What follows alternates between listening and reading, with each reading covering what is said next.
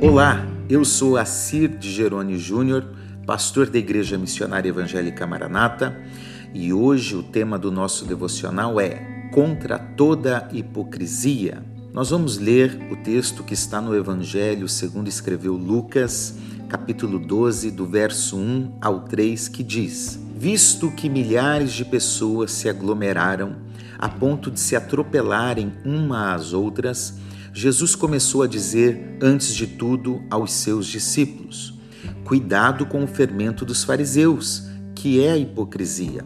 Não há nada encoberto que não venha a ser revelado, nem oculto que não venha a ser conhecido, porque tudo o que vocês disseram às escuras será ouvido em plena luz e o que disserem ao pé do ouvido no interior da casa será proclamado dos telhados. Atualmente, as novas tecnologias, as redes sociais, permitem que as pessoas sejam vigiadas quase o tempo todo, tornando-se impossível ou quase impossível se esconder.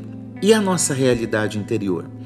Será que nós conseguimos escondê-la como por vezes queremos? No texto lido, Jesus está nos dizendo que não. Quando ele percebe que a multidão o esperava, o Mestre faz um alerta particular aos seus discípulos. Eles precisavam ter muito cuidado com aquilo que ele chama do fermento dos fariseus, que explica ser a hipocrisia. No Novo Testamento, de maneira figurada, os escritores referem-se ao fermento para expressar uma influência que corrompe. Nós podemos ver isso em 1 Coríntios capítulo 5, versículo 6. É algo como se fosse um poder secreto, quase sempre mal, que se alastra e danifica as pessoas. Em outra ocasião, Jesus advertira que o fermento dos fariseus era doutrina. Veja isso em Marcos 16, 12. Aqui no texto de Lucas, Jesus diz que é a hipocrisia.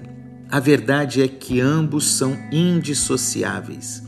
O ensino equivocado pode levar a uma hipocrisia.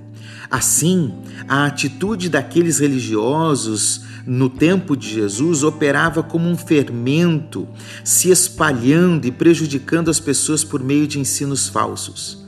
Entretanto, Jesus alerta: logo tal realidade seria exposta e nada ficaria encoberto.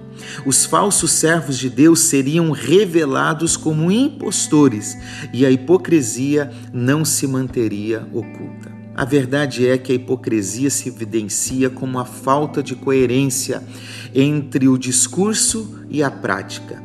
É como aparentar algo de piedade quando convém e às escondidas viver um enredo totalmente diferente. Porém, ninguém mantém uma aparência sempre. Com o tempo, a falsidade é descoberta, pois de fato Deus traz à luz os mais profundos segredos. Para nós, crentes, a vida deve ser um testemunho diário e contínuo, onde quer que estejamos. De fato, é fácil criticar os fariseus e os hipócritas.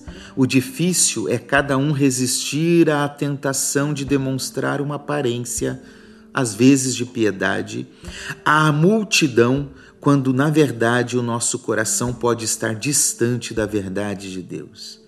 Que Deus nos ajude na superação de nossas contradições. Oremos. Senhor, nós pedimos que a nossa vida seja uma expressão da mais pura verdade e que consigamos vencer as ilusões que nosso ego por vezes busca.